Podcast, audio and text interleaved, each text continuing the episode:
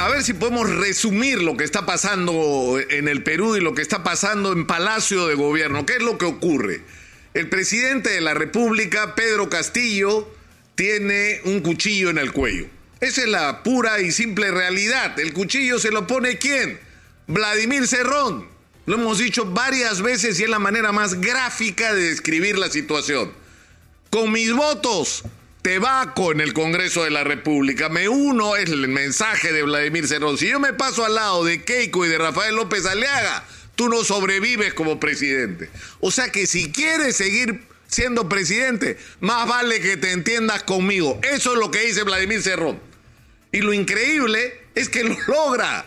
Lo logra, es decir, el presidente no solo le ha entregado cuatro ministerios, vivienda, agricultura, energía y salud, que son ministerios clave, sino que además ha permitido que Vladimir Cerrón empiece a llenar el aparato del Estado de gente por todos lados.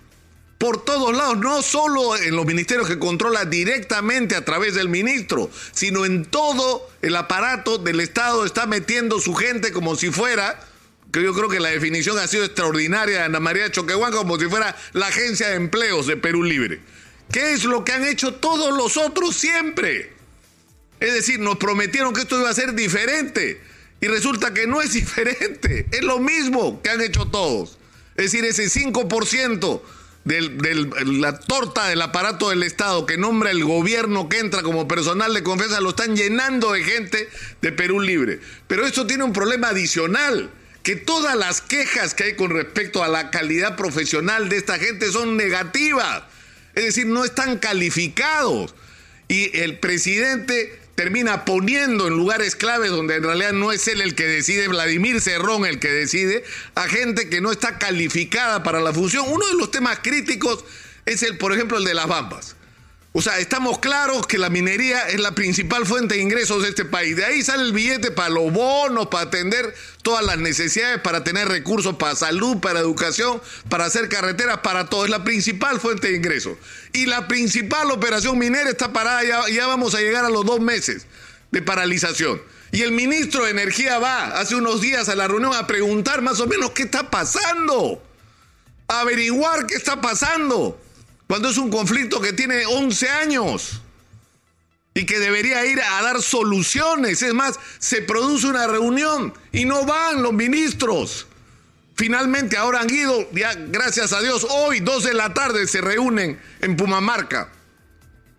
Y se espera que en esta reunión se resuelva de una manera razonable un asunto tan grave que no solamente le está quitando 3 millones de soles diarios al gobierno regional de recursos, es decir, que si multiplicas por 50 o 60 días, estás hablando de 150, 180 millones de soles que han dejado de ingresar al gobierno regional de recursos para resolver los problemas de la gente, sino que está haciendo un enorme daño a la región, a toda la actividad económica que se ha construido alrededor de la minería. Estamos hablando de miles de personas y se está haciendo un daño a todo el Perú, porque estamos dejando de recibir dinero, pero además estamos proyectando una imagen como país no confiable. O sea, los inversionistas no es que vienen al Perú porque les encanta el Perú, es porque es un negocio para ellos. Y nosotros tenemos que convencerlos de que somos un destino confiable para sus inversiones.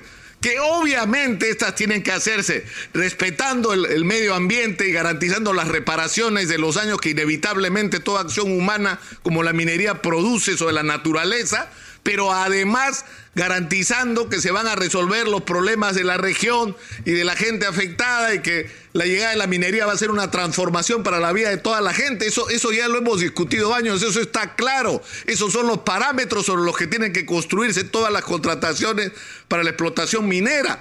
Pero lo que no podemos hacer es dar el mensaje que estamos dando hoy, que nuestra principal operación minera está parada porque quienes tienen la capacidad de decidir que las cosas se hagan bien, no lo hacen.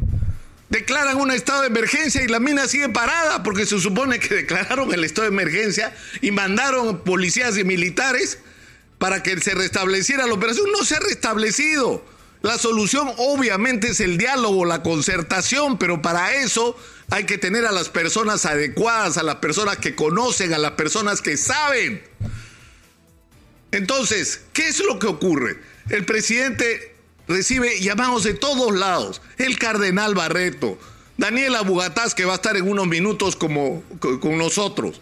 Eh, Máximo San Román en los últimos días, de gente, Ricardo Márquez, presidente de la Sociedad Nacional de Industrias, que le han extendido la mano al presidente, le han dicho, presidente, el mensaje que viene del país es que somos un país dividido y un país urgido de necesidades, donde el tema de la Asamblea Constituyente es importante, hay que cambiar la constitución, pero no es el momento porque no tenemos el consenso que se requiere, hay que ocuparse hoy de tareas urgentes que tienen que ver con la recuperación de la economía, con terminar de luchar contra la pandemia, de darle chamba a los peruanos, de activar en general la actividad económica, de atraer la inversión para la minería y para otros sectores que son los que nos van a permitir construir el futuro. Eso es lo que hay que hacer y para eso se necesita un gobierno de concertación, un gabinete. El presidente le dice, sí, sí, sí, sí, sí, sí, sí, sí, sí, se van y simplemente se olvida y termina entendiéndose con cerrón. Eso tiene que acabar porque la vamos a pagar todos, ¿ah? La vamos a pagar todas. Ya las cifras económicas que Guido Penano ha dado esta mañana son de miedo.